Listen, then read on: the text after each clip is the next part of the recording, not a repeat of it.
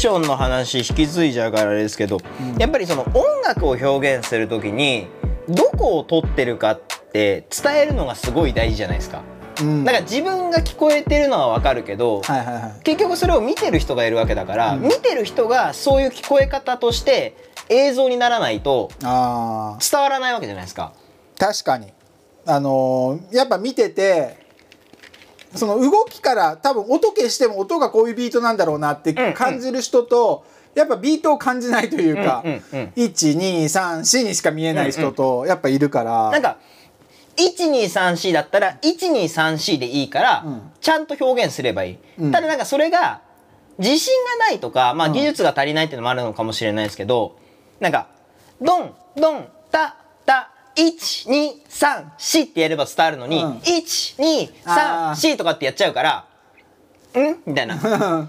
それは 1A 倍 2A 倍でなのかそう。そうそう。はどっちって、いはいはいだからやっぱり引き算がうまくなる。足し算はいくらでもできるんですけど、うんはいはい。引き算が上手にならないと、ビートって伝ビートっていうかその伝えたいものって伝わらなくなるんですよ、だやっぱそれの差し引きがうまい子がやっぱりセッション上手に見える。確かに、うんなんかその考え方一つだけどただ音楽を聴いて自分一人で踊ってるんじゃなくて、この踊りを誰に向けて踊ってるかっていうことまで考えられるようになって、セッションできるようになったら多分見え方すげえ変わってくるよね。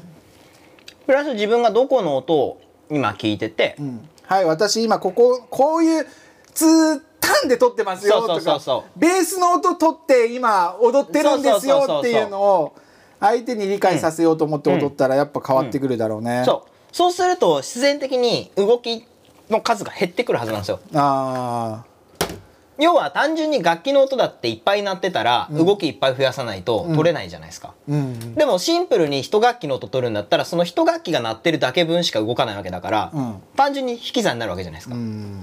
そこの差し引きがどれだけできるか。うーん。ふみやくんとか？だからフミヤはフミヤでハマる曲だったらいいんですよ。た だやっぱあいつも苦手な曲が多いと思う。だからそのスタイルがあるから。だろうね。ユーロビートとか超得意だろうね。いやさ流れねえけどな。流れねえけど。まあまあまあ。だから遅いので、うん。なんかセクシーな感じの曲とかは、あー。あーそういうの顔面くんとかのことめっちゃ得意じゃないですか、うん。そうそうそうそう。求められる技術というかやっぱり変わってきちゃうし、はいはいなかなか難しいとこですよね。ということで本日もスタートしておりました。いや知ってます？スタジオト知ってます？ーク本日もスタートです。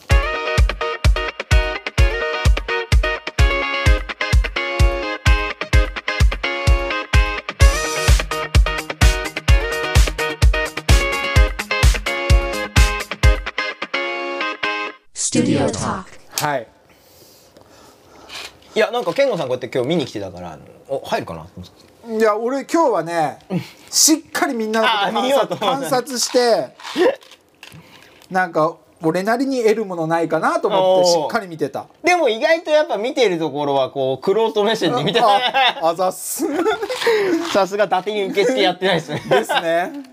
いやでも本当になんでその考え方とか見てるところはそうかもしれないけどももう踊れないから もうみんなの方が2歩も3歩も上行ってて、もうちょっと羨ましい部分もあるんだよね。だからあれをいきなり動いて表現しろって言われても無理じゃないですか。無理無理無理。解はできるけど、うん、だからそれこそこのベーシックが大事だったりだとか、基礎っていうのは本当大事なんだなって思ったし、いや本当にそう思う。なんか頼れるのって結局基礎力になってきちゃうから、なんかああいうことできるのが本当のダンサーだと思うしね、そうですね、振り覚え早いっていうのはダンサーかもしんないけどダンサーとしてはそんな重要なスキルではないというか。い、やそう。今その話で、うん。今日あの俺地元地元っていうか自分の母校に職業講話行ってたんですよ、うん。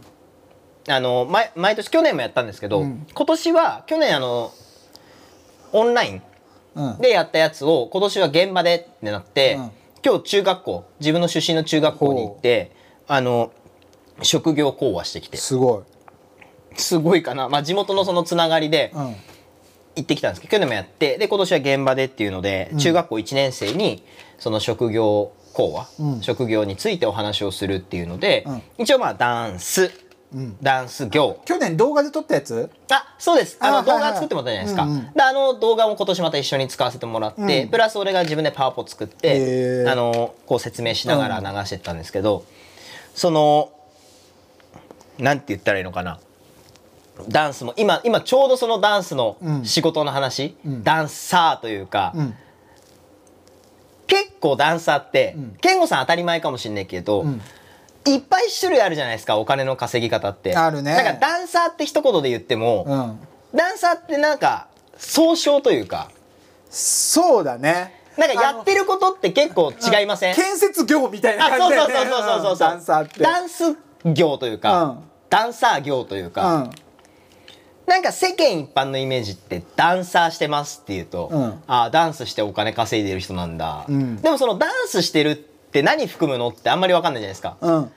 まあ教えてもいるだ多分ろうし。みたいな一番多いイメージはバックダンサーだと思う。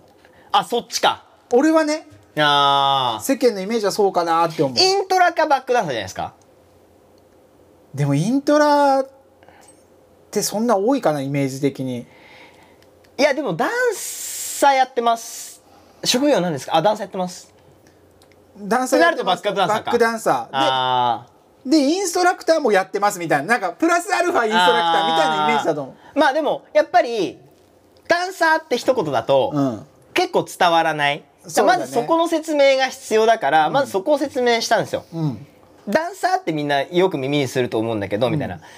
ダンスやってる人たちからダンスでお金稼いでますって話。まあこれ俺の考えだから世間一般違うかもしれないけどっていうところで、俺の中ではダンサーってやっぱりコンテストとかバトルとか、ショーに出てお金をもらってこそダンサーだと思うみたいな。あー。ダンサーしてます。賞金稼ぎだ。そう。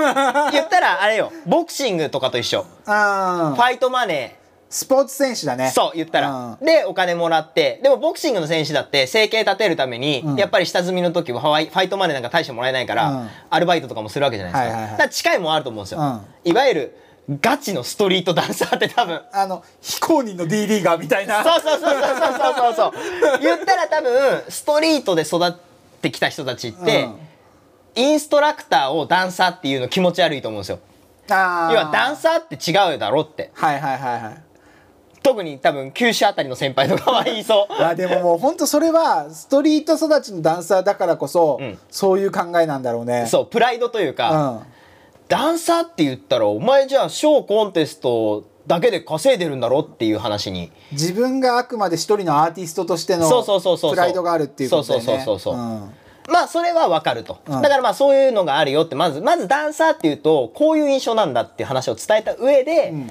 他にも仕事の種類としてインストラクターあるよね、うん。ダンス習いたい人に教える仕事、はいであとはバックアップダンサー、うん。要はアーティストさんとか。まあ今で言ったら YouTuber とかも曲出す出したりとかするから、そういう人たちがなんか演出でダンス使いたい時に雇われるダンサーさん、うん。雇ってもらったお金がそのまま報酬です、うん。でもう一個が、まあ、審査員。そういうコンテストとか、うん。こういうのがあるからやっぱり自分がダンスを分かった上で審査をするからこれもダンスやってないとできない仕事だよねみたいな、うん。審査員。でもう一個が振付師。うん。要はちょっとバックアップダンサーを使う側に今度なるんだけどみたいなアーティストさんとかいろんなそのダンスを演出として使いたい人たちに提供する人、はい。これが振付師ってお仕事、うん。であと最近できたのが、まあ、D リーガー。うん。これも最近ちょっと人気が出てきたというか、なりたい子が増えてきてますよみたいな話で、で D リーガーはもう言ったらあの野球とかサッカー J リーガーと一緒で、ダンスしてて。そうそうそう。要はチームを持ってる会社との契約になって毎月固定給がうん。出てみんなはダンスをするだけでお金がもらえるっていう世界です、みたいな。はいはい。一個付け加えたい、はい、テーマパークダンサー入れたい。バックダンサーと同じくくりなのかもしれないけども。イメージはバックですね多分ねでも一般の人からしたらああれもダンサーの仕事なんだってなると思う。あーそっかそっか、うん、イメージしやすいと思う、はいはいはいはい。その中にバックダンあのテーマパークダンサーまあ、そうですね。かカッコでテーマパークダンサーとかもそこに入るんでしょうね、バックダンサーでアーティストのライブとかだったり、テーマパークダンサーもこのバックダンサーに含まれるよみたいな感じで言うのは分かりやすいかそうもしれないですね。そうそうそう。だから自分もこうなんか作っててあーまあでもこういう住み分けだよなとか思いながらやってて、でまあじゃあ実際なんかその職業講話するときにこういうことについて話してくださいってリストもらってて、うん。でその仕事に対して資格がいるかどうか、うん。もちろんいらないわけじゃないですか、ダンサーって。まあうん D リーがちょっと特殊なんであれですけど、ん。それ以外のことに関しては特段なんか資格持ってないとできないってことはないじゃないですか。自分がダンサーですって言ったらもうダンサーだもん。そう言ったら本当にそういうこと、うん。でもやっぱりん必要ないけど、うん 圧倒的に、その実力というか認められないとできない仕事ではあるじゃないですか、まあまあまあ。そういう面ではカメラマンも一緒だと思うし。そうですよね、うカメラやってます。別にカメラマンって言えますもんね。そう。そう。それでなんかこう認められないとできない。けど今難しいんだよっつって世の中 SNS 流行ってるでしょっつって、うんこれすごい弊害起きてんだからっていう話をして。わかる。すごい分かりやすく言うとみたいな。めちゃめちゃ世界で活躍してるくっそ上手い人、でも誰にも知られてなかったら仕事ゼロだよ。うん。逆にちょっとでもダンスできて TikTok インスタでバズってみすぐ仕事になるからみたいな。これめっちゃ今難しいところって話をして。カメラマンも一緒 めちゃねめちゃ技術とか知識あるのに、誰にも知られなさすぎる職人気質の人。はうん。全く仕事にならないじゃないです一緒。すごい思うもん TikTok とか見てても。かそうじゃないですか。そう。うまくないその技術はうまくないんだけどもプレゼンがうまいんだよね、はいはいはいはいはい。見せ方ね。そう。そのこういうふうに撮ったらこういうふうに撮れるよみたいな説明だとか、そういうのがうまいがために でもなんかやっぱそのビジそういうのってビジネスマンだなって思うそういう人を見ると。うんうん。だってカメラマンからしたら当たり前のことをすごかもすごいかのように 言って一般の人が見て「うわすげえ!」ってなってめっちゃチヤホヤされてんだもん。そうですよね。えそんなことでいいの？って思わそうそうそんなことみんなやってることですよみたいな、うんうんうん。カメラマンだったら。だからまあそこに注目できたその人のアイデア勝ちですよね。そう。だからやっぱそのねあいそういうのってビジネスマンだなって思う、うんうんお金稼ぐのうまいんだろうなって思う。もう職業講話しててねなんか自分も中学生。でもなんか今日他にもあの地元のそういう仕事してる人たちが一緒に行って話をしてたんですけど、うん。変な話俺って普段からそのぐらいの年齢の子たちに物を教えてるじゃないですか、はいはいはい。だから全然苦じゃないの。ああそうだろうね。そういう人たちの前に立って、うん。無無反応だったとしても、うん。別にハートえぐられないし。レッスン中返事しないのって当たり全く一緒だから。もう全然こっちのペースだし、うん。なんならその子たちの前でふざけることも全然できるから、うん。最終的にはクラス盛り上がって終われるから、うん。何の声もないんだけどやっぱり世間一般のおじさんとかはしんどいみたいで。いやそうだよ。そそらそうだよ。だってその俺ぐらいの年の例えば俺の同級生とかで、じゃあ今大学生のはい一期とか七波みたいな子たちと話するかっつったら接点まずないと思うの。まあね。自分の子供がやっぱ小学生ぐらいだから、小学生の子とかは関わりあったとしても二十、歳ぐらいの子とうん。関わりないから話し方とか分かんないと思うもん。まあね。まあでもまだ1期とか7波で上じゃないですか、うん。中1っすよ。12歳13歳うん。の子たち、だから無理だと思う。思春期真っ只中という接か点がなさすぎてやっぱり年離れすぎるそうだからなんか1回目が終わって2回回しだったんですよ、うん。でクラスの内容が変わあの希望者が聞きに来るから、うん。クラスの人数というか人が変わるんですよ、うん。で二回しするから一回し終わって休憩でうん。校長室集まった時にやっぱみんななんか全然質問が飛んでこなくてとか もうなんかずっとシーンとしてて反応がみたいな。そうだよね。本当に興味がある職業の人が来たかっつったらそうじゃないもんいやねあのそれはうん。向こうでアンケート取ってくれてて、えー、要は青年会議所側が、うん。今その声かけれる職種ってこれだけあるんですよって振り幅リストで渡すんですよ。ああでもそれあくまでリストの中から自分生徒が選んだわけでしょ？第3希望まで、うん。第3希望まで取ったのかな？第1個っつったかな？5個ぐらい選んでもらって、うん。第3希望で収まるように人振ってもらってるみたいな感じ。でも中学生でさ将来何になりたいって決めてる人って半分以下ぐらいだと思うんだよね。あ将来何になりたいかっていうよりかはそう興味がある仕そう事でしょ？興味がある仕事の話を聞くみたいな。だからその本当に興味があって選択してる人ってほぼいないと思うんだよね。まあそうですね。そうですね、今日い今日の業種で言うとカメラマン。あのスチールの方ですね、うんうん。やってる人と,、えっと保険うん。業あと IT、ホームページ制作とか、うん。入力系のことやってる。あとパーソナルトレーナー。うん。スポーツジム運営みたいな。で、えー自分。あと美容関連美容業。保険の人弱そうだねその中だと。理事長なんですけど。とあとホテル。ホテルマン。ブライダルとかそっち系。あーブライダルがホテルマンだったら微妙だけどブライダルが入ってきたら女の子から人気出そうここの辺だったっすね。あでもわりかし人気のありそうな職業はうん。あるね、そうそうそう。まあだからそこに票が集まったからうん。こう呼ばれてるっていうのもあるんですけど、うんで自分はちょうどあの母校だったっていうのもあるんで、うん。多分集まってなくても俺は呼んでもらえてたと思うんですけど、えーまあでもダンサーとかは興味あるだろうまあ聞きたい子とかはいたんじゃないですかね、まあそれも分かってるし大体自分の話ってどこが盛り上がるかって分かるじゃないですか。例えばそのバックダンサーで有名人と会いましたイエーイって言ったら、まあまあみんな盛り上がるし、えーそうそうそう。YouTuber とも仕事しましたイエーイって言ったらマジでみたいなうん。なるわけじゃないですか。もう思惑通り。そうだろうね。だからそこにだから自分がここで盛り上がるだろうなっていうところとその中学生が本当に盛り上がるところの差がどんだけ少ないかだよね。そう。ので普段から接点がない人は自分がここが盛り上がると思ってたのに反応ないっていうので心折られるんだろうね。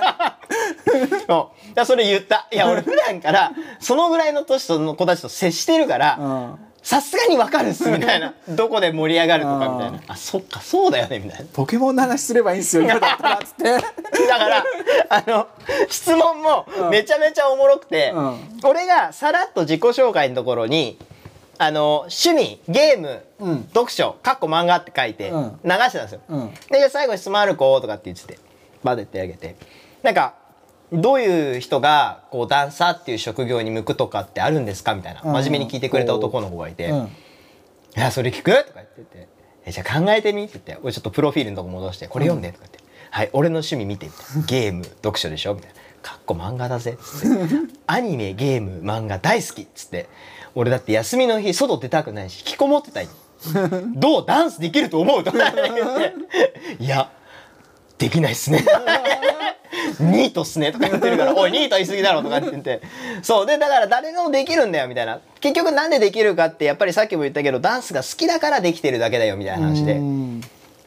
で話もできたし漫画好きって何読むんですか？何が好きなの？とかって言ったら「ドクターストーン」出て「はい千空めっちゃ頭いいよね」めっちゃ盛り上がるわけじゃないですか。いやーだからそういうとこだよね。そこでこう向こうのフィールドにふ踏み入れられるかっていうのはめちゃくちゃ大きいよね。あのすげえ、マイナーなタイトル来たらどうしようってちょっとハラハラはしてた。でもおじさんとかだったらそこで向こうに聞く前に自分から「鬼滅の刃面白いよね。言っちゃうの。古い古い」って困れるんだよね。いや俺も一か八かって知ってるタイトル来いと思ってた でも今の子だったら出るでしょ。まあまだそのまあなんだろう昔年齢がまだ小学生から、うん、まあ次中2になる子たちだから、まあまあある程度ギリついていけるかなっいていうけると思う。高校生だとちょっと難しいかもしれないけど。そうそうそう。で漫画で盛り上がっちゃったら「先生どのぐらい漫画持ってるんですか?」とか言って「引く？それ?」とか言って「引くぜ?」とか言って「え？とか言って「みんな漫画って今これで読んでんの?」っつったら「いや」みたいな「電子です」ー。やっぱそうだよね」みたいな「いや俺も電子なんだけどさ」みたいな「あれ再現ないじゃん」みたいな「この間数えたんだよ。やばかった」とかっつって「えどのぐらいなんですか?」とか言って「いやちょっともう冊数わかんない」1個4 5 0 0円でしょみたいな。3桁言ってたっつったら先生が引いてた「えー!」とか。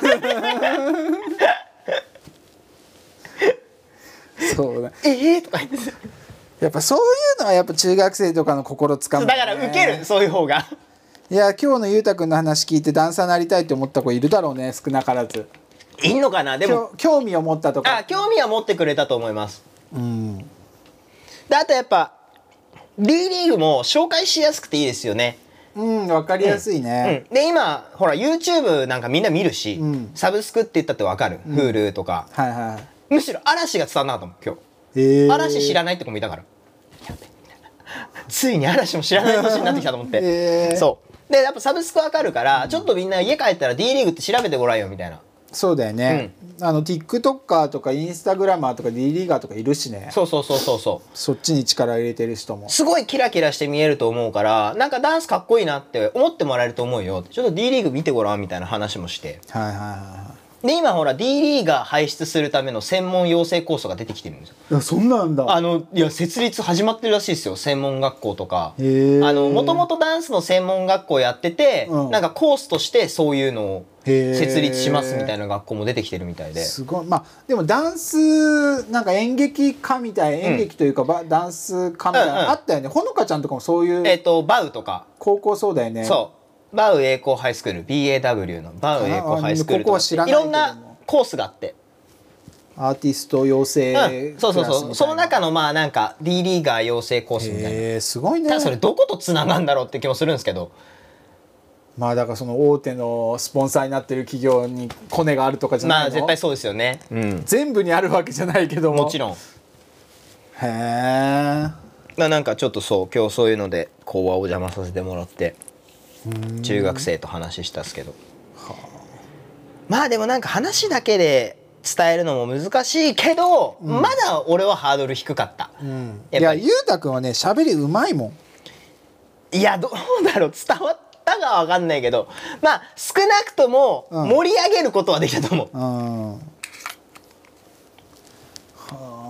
あ。そうそうそうそう。そう今日ちょうどそれやってきたんですよ。一応2本目のトークテーマ俺考えてたんだよあまだ時間あるんでただ全然もうゆうたくんとの話の方が雑談の方が。いや2本目のトークテーマがしょうもないから2本目になったんだ。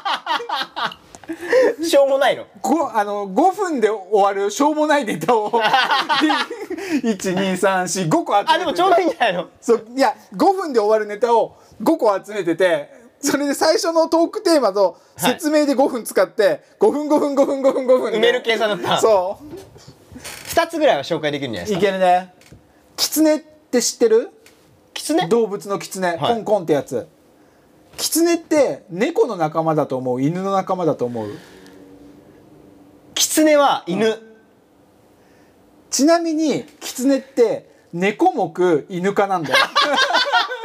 それどっちなの？じゃあ分類的に上なのは。どっちだとえ思う？猫目？そえ？猫目猫犬科。目犬かうん猫目犬か？どっちだと思う？俺それめっちゃ混乱してこの前。だから名目上は猫だけど、うん。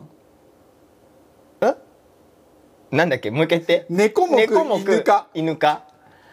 名目上は猫だけどその中の分類は犬科に発足するってことは結果猫なんじゃないの？おー。正解は犬でした、あ犬なんだ、うん、へえ下に来る方が優先なの？いや違う。そういう犬も猫目犬科なの？ああなるほど。猫目なんだけど。猫目の中に猫と犬がいるわけ。なるほど。猫目猫科じゃなくて猫目犬科だから犬なんだ。そう。へえ犬も全部あの辺のなんか四足歩行の肉食獣は猫目なの全部。あなるほイどタチとか。大別するとそう。一応猫目なんだけど、うんどっちに分類するかそうその中で細かく分かれてて犬っぽいやつとか猫っぽいやつあー。がイタチっぽいやつとか、まあでもキツネっていいラインですね確かに。そう。なんか群馬にキツネ園みたいなのがあるらしいんだよ、はいはいはい。で外国人にめっちゃ人気らしくて、うん。その世界中にないらしいの。キツネだけがそんな見える動物園みたいなえだってあれ九州にも熊熊熊だっけ？あーあそう熊牧場。あ熊牧場、ありますよね。あれ熊いんの？熊いたことない。俺名前だけして熊牧場って熊いるんじゃないですか？わかんない。俺も阿蘇熊牧場は知ってるけどなんか行った記憶がないから。今それを思い浮かべちゃった。熊牧場。で俺はそのキツネを見た時にキツネって何の仲間なんだろうってすげえ気になって。はい調べたっていう、あなるほど、はい、これが5分で終わるくだらない話。キツネで思い出した。あのキツネダンスあるじゃないですか、うん。この間インスタかなんかであの、バラエティ番組の切り抜きとか上がってくるじゃないですか、うん。あれでキツネダンスを踊ってたら、うん。あのカメラがこう寄りでこう言ってた時に、うん。井戸田いるじゃないですか。スピードワゴンの、うん。井戸田の奥さんが普通にキツネダンスやってて井戸田がびっくりするっていうドッキリのやつを見てたんですよ。足立由美が？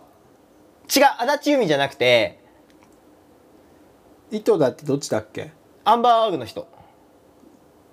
あ足立由美じゃないかも。うじゃないじゃない。もう違うか。もう違うもう違う。離婚したんだ。離婚してあのい一般女性なのかな？へわかんないけどそうなんかキツネダンスやってるのをうん。井戸田がドッキリで見つけるみたいなのでへー。えあれっていうのを見てて今キツネって言われてそれ思い出した。っていうだけの話です。えキツネダンスって俺知らないんだけど。こういうやつ。なんで人気だったのあれ？いやわかんない。あれでもななんだっけ？日ハム？日ハム。日ハムですよね、うん、なんかやって話題になったんですよね。チアリーダうんうんうん。ーかなんか可愛い話題になりました可愛いからなのかな？ビジュアルじゃないですか？うんビジュアル先行でしょ多分。かそれこそほら SNS じゃないですかバズったのって。なんかあれ TikTok の曲とかじゃなかったうんなんかそんな感じ。あでもそれは発信で TikTok で流行ったもあるのかまあ逆どどっちがが先かが分かんないですね。うーんそんな感じか。はい、はい、2つ目、うん。安全な都市ランキング。世界で安全な都市といえばどこでしょう？世界で安全な都市、うん。バチカンあいやもうおもうオーソドックスなやつ。オーソドックスなやつ？治安のいい街みたいな。日本。東京とか。ああにに東京？東京。でもなんかそのランキングが入ってたのは日本東京とかだったの？あはいはい東京大阪とかがやっぱそのもう安定の上位みたいな、うんうんうん。1位に東京大阪みたいな治安のいい、はい。ずーっと、はい。ただここ最近クソ落ちてるらしいんだよね。東京大阪、うん。へえ東京で5位とかだったかな。っあ結構落ちましたね、ていう話。えちなみに今どこが治安いいってなってるんどですか？こだったかな？忘れた。でもなんかイイメージあんまりそのヨーロッパ行ってもなんか治安良くなさそうだし。どこだったかな？でもその理由がめっちゃ明確で、うん。そのなんか犯罪はスリとか、うん。そういう犯罪はやっぱ東京とかってもう本当に世界で上位らしいの。うんうん。あないのがね。旅行に行って犯罪に巻き込まれることっていうのはもうめちゃめちゃ低いみたいな。まあ日本はそうでしょうね間違いなく。ただあのーネット対策、うん。セキュリティ面とかがうん。フリーガ w バ i ガ f バ。i そうガバガバすぎて。先進国の中でマジ最下位ぐらいのあそのせいでめちゃめちゃ落ちてる。ーそれはわかる気するかも。その辺のセキュリティはガバガバそで街中でフリー w i f i がマジで見つかんないとか、ううんうんうんうん。そういうのが理由らしい。ああなるほど、日本ってそうですね。あんまりフリー w i f i 飛んでるイメージないな。うん。だ海外って逆に飛びすぎてて危ないっていうじゃないですか。変なとこ接続しちゃうと情報抜かれるみたいな。でもやっぱその何がどこが安全かっていうのさえ知っとけばさ、うん。例えばその市が提供してる w は i い f はい i とかそういうのを見分けられればそこら辺のセキュリティは全然日本のフリー w i f i よりうん。しっかりしてんだろうね、うん。まあそうだと思います。だからその日本に来て犯罪に巻き込まれることは少ないけどもその自分のデータが抜き取られることっていうのがめちゃくちゃ多いらしくて、まあでもそんなこと思いつくやつも日本にあんまりいなそうですけどね。いやだからその世界のハッカーのその穴場になってるああ日本が、うん。日本に来たのフリー w i f i とかを使ってる人がめちゃめちゃデータ抜きやすかったりだとかするから。そうなんですね、うん。なんだって？ってへえいう話でした。はい。はい3つ目テンポいいな。いやだもう5分で終わるくだらない話だな。イップス、イプスはい。イップス知ってるよね。イップスってあれじゃないですか？あのートラウマ？的な？じゃない。うーんと手塚部長。あのー肘。打てなくなる。そのテニスだったら、うん。今まで普通に返してたのが打てなくなるっていう,、うんうんうんななんか今まで当たり前にできたことができなくなる急にできなくなるみたいなね。っていうの原因って何だと思う？えトラウマ？で多分ほとんどの人がそう思ってるらしいの、うん。日本人の9割ぐらいの人が、うん。イップスの原因はトラウマみたいな、うん。その例えば甲子園とかそうん。の高校の全国大会の決勝、うん。もうこれバスケットでこれ入れれば勝つっていうところで自分が外してしまった、うんうん。そのトラウマでシュートが打てなくなるとか、いうのが今までの定説だったんだけど、今違うらしいんだよね。へイップスってその脳信号の乱れ、はい。だからその復習するじゃん。はい。ダンスだったら12はい12別に12って言われたらパッてできるでしょ、それって脳みそが12って言われたらこの動きだっていうのをもう信号にしてオートメーションみたいな、考えずに、えー、と手を上げて回してまたま反対に回して下げるみたいなのじゃなくて、12って言ったらこうするんだよっていう、うん。うん。そのオートメーション化されたのをあのーオートメーションをしっかりやるからこそ自然にできる、それが上手くなる。プロレベルまで、はい何も考えずに、うん。パッ考えずにできるっていう、うん。でイップスはそれが何かのはあの影響でそのオートメーションが崩れること。ほだから頭ではでき今まで何も考えずにできてたからできると思ってんだけども、脳みその信号がおかしくなってるから、うん。手を上げるっていう動作を自分で考えなきゃできなくなっちゃうああれだステージ上で踊り出した瞬間に急に曲の変わり目とかで振りパンと飛ぶのと一緒だ。それに近いのかもしれない近いですよね多分。あやりすぎなんだって。うん。あイップスになる人って。あ同じ動作をししすぎててそのオートメーションを使いすぎたせいでぶっ壊れるめっちゃわかるかも。俺一回あのーナインステッパーズのコンテストで、うん。あのーディライトのネタ、うん。もうなんなら踊りまくってるネタ、ん。翌日が東京ダンスディライトだった時の前日に、んあのーモテコンモテワンコンテスト、うん。賞金100万取った時の、うん。あれで本来だったらありえないところで振り飛んだんですよ。えー。あ本当そういうことだろうね。